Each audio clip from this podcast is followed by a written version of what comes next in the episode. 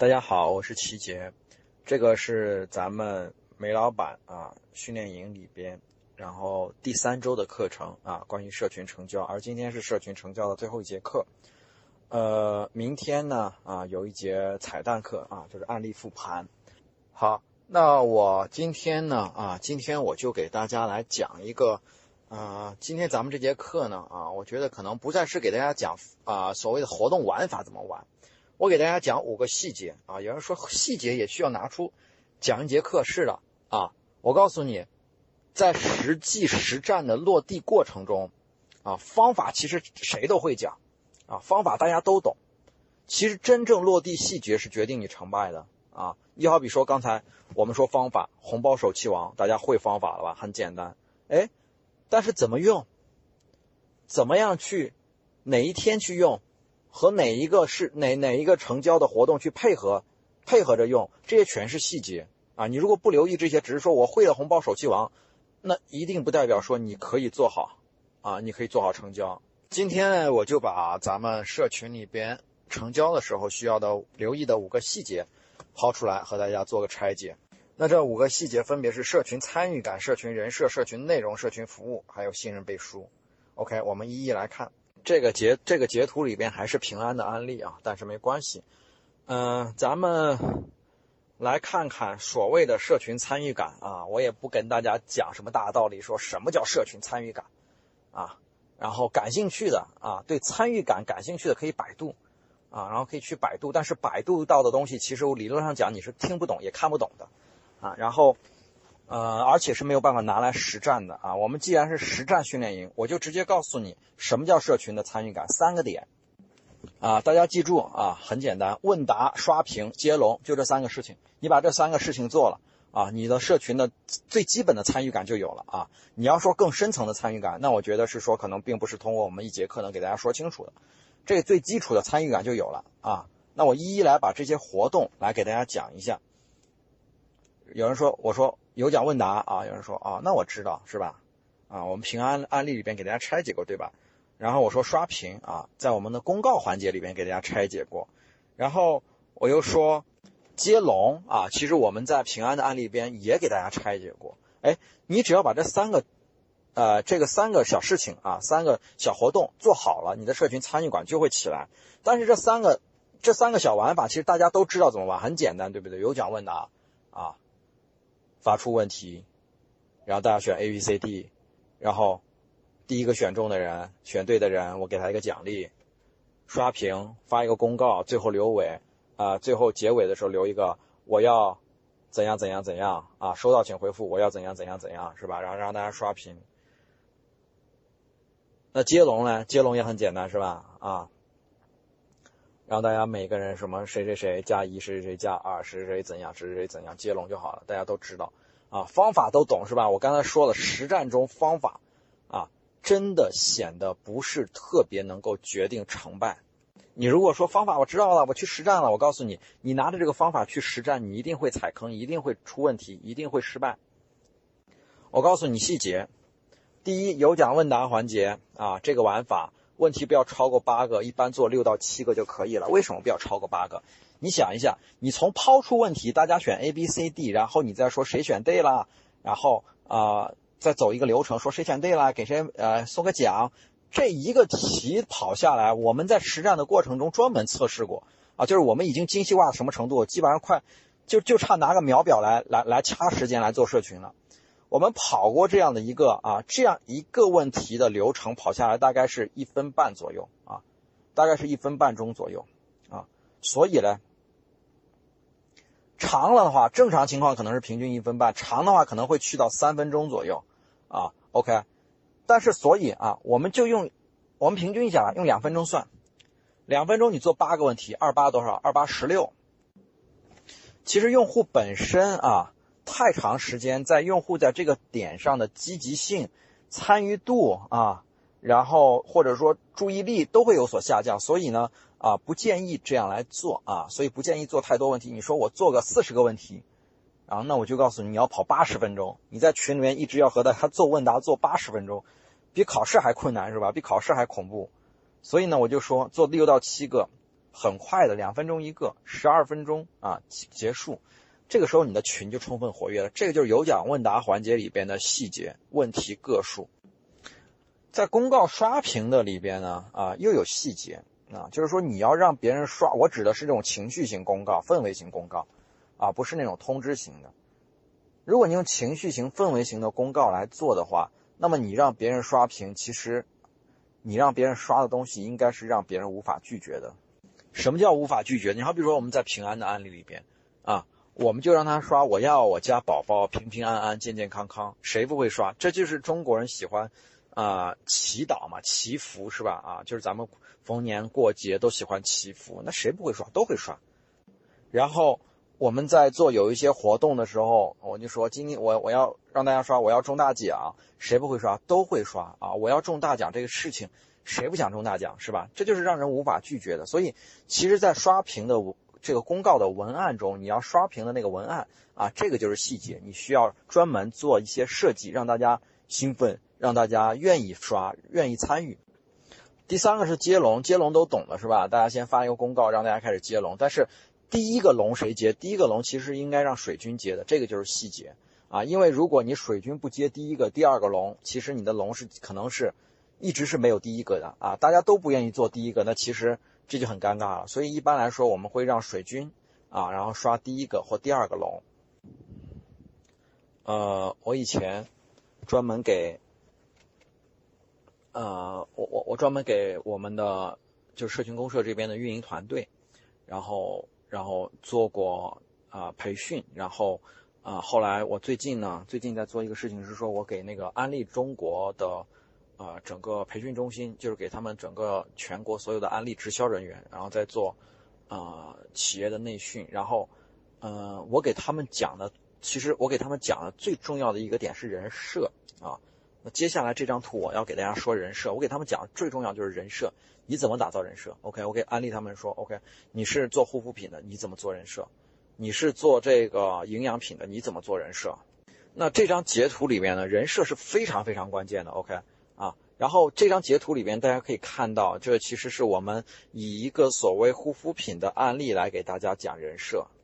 护肤品的这个案例里边呢，其实呃，我们的那个操盘的号，然后头像是一个呃我们的这种呃男生的头像，或者叫男神的头像。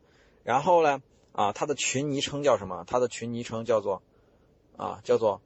啊，品牌啊，某某某最像某某某的人。那么，那某某某的人，这个人是谁呢？啊，其实我们在群里面，当时我们这群很多啊，有好多个这样的群。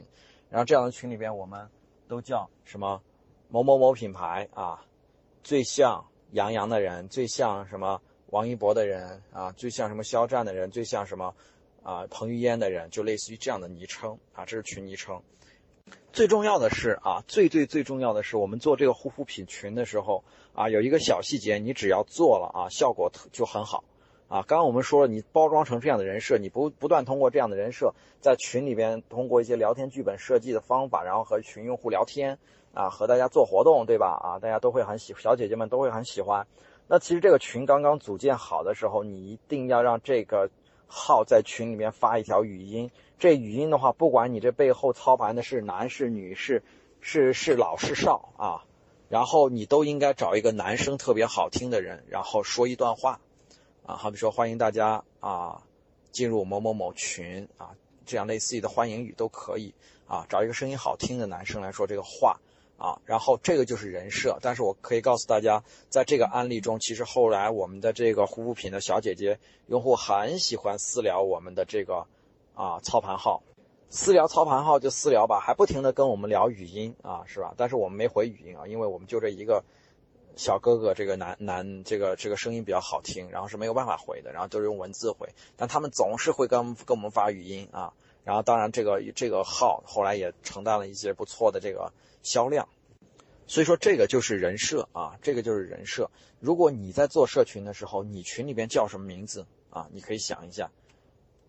用什么头像啊？然后，呃，你在群里边要不要发一些语音是吧？这些你都可以提前想一下。这些就是做社群里边人设最简单的一些方法，最基础的一些方法啊。大家拿到这个方法啊，我可以说三十秒你就可以上手啊，因为我会觉得说啊，任何事情都是一个循序渐进的过程。我先给大家分享，让大家三十秒就能上手的方法，大家一用哎有效啊，咱们再学那种三分钟能上手的，再学那种三个小时能上手的啊，就是循序渐进的一个过程。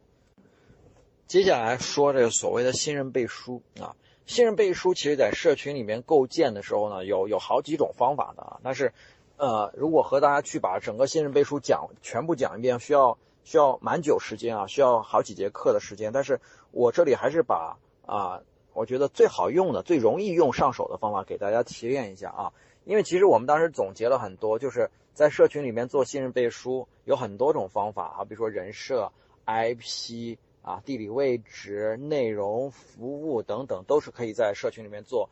那个信任背书的，但我今天给大家说的这个信任背书是一个最简单的小方法，就是群名啊，群名的这个使用。群名一般来说，我建议你是要带品牌的啊，不管你叫什么品牌，如果你带上品牌之后，我建议你还可以再加一个官方两个字啊，都是可以的。你包括说这是我们平安的案例，我们在蒙牛的案例中也是这样的，蒙牛官方啊什么什么什么群。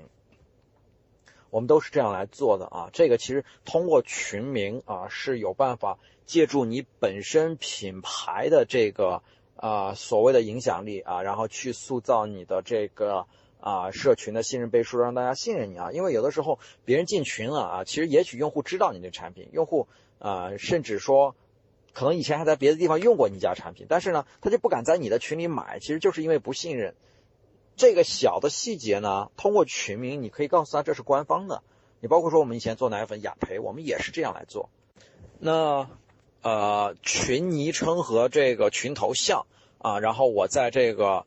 啊，群里面的个人这个群主的操盘号的头像，我在这个案例里边，因为是平安，他用了平安好医生的这个 logo。但是我刚才说了啊，你如果是护肤品的话，不要用护肤品的那个品牌 logo，就用刚才我说的那个男神的头像啊。所以这个头像这个只适用于平安啊，不一定适用所有行业啊。但是很很简单一点，我要跟大家说，你在这个群里边，你和用户互动要体现出你的专业性。啊，好比说你是卖护肤品的，你要显得专业；你是要卖营养品的，你要显得专业；你是卖减肥药的，你要显得专业；你是卖衣服的，你要显得你对穿搭的、对时尚的敏感。这东西怎么体现呢？自己单口相声吗？我是某某某设计师，我对审美怎样怎样，是吧？不行啊，一定是通过在群里边通过聊天来表达出来的。你像我们在平安这个案例里边，我可没有说我们是多专业的医生。但其实，用户每当问我们所谓儿科育儿的问题的时候，我们都能够很专业的对答如流。那这个不就是显得专业性了吗？嗯，接下来我们讲这个，呃，所谓的社群里边在成交环节啊，服务对你的这个啊重要性啊。当然，讲到服务又是一个很大的话题，是吧？啊，又可以延伸讲出很多内容来。但是我们还是一样，我们把最基础的啊，大家拿来就能用的方法教给大家。让大家有所收获啊，能够立即实战。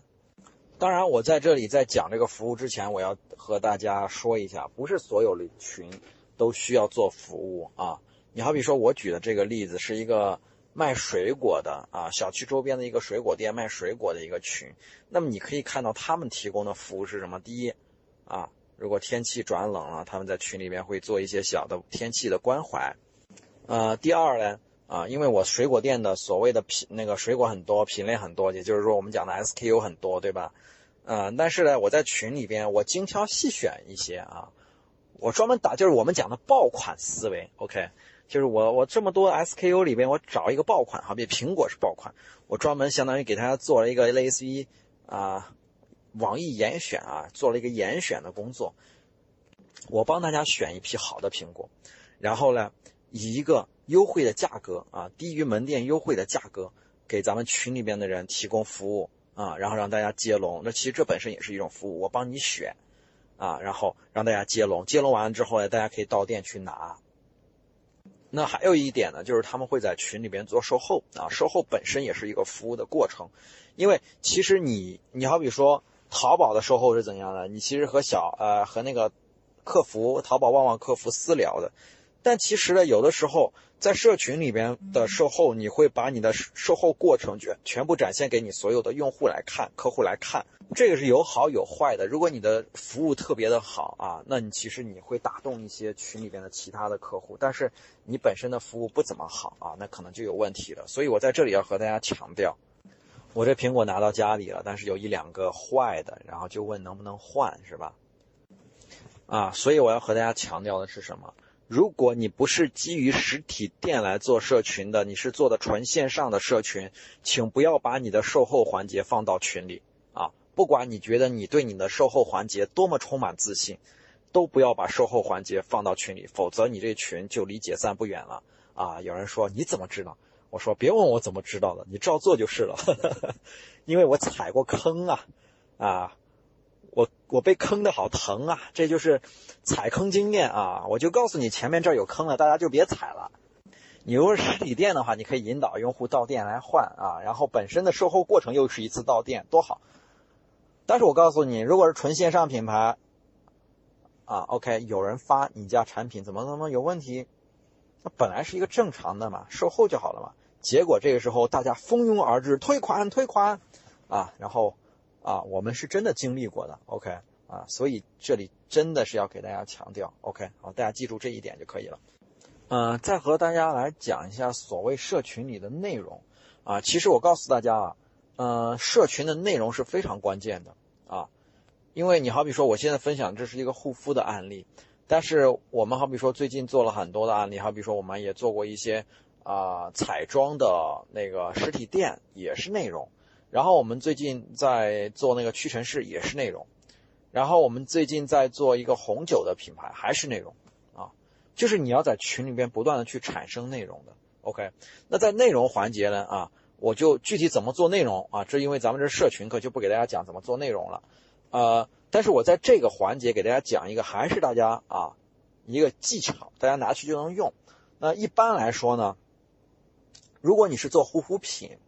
如果你是做彩妆，如果你是做减肥，如果你是做女装，类似于这样的啊，服务女性品、女性用户的，啊，这个你可以用这种方式来做内容，叫做变美训练营，啊，你刚刚我刚才讲那些东西全部都叫变美。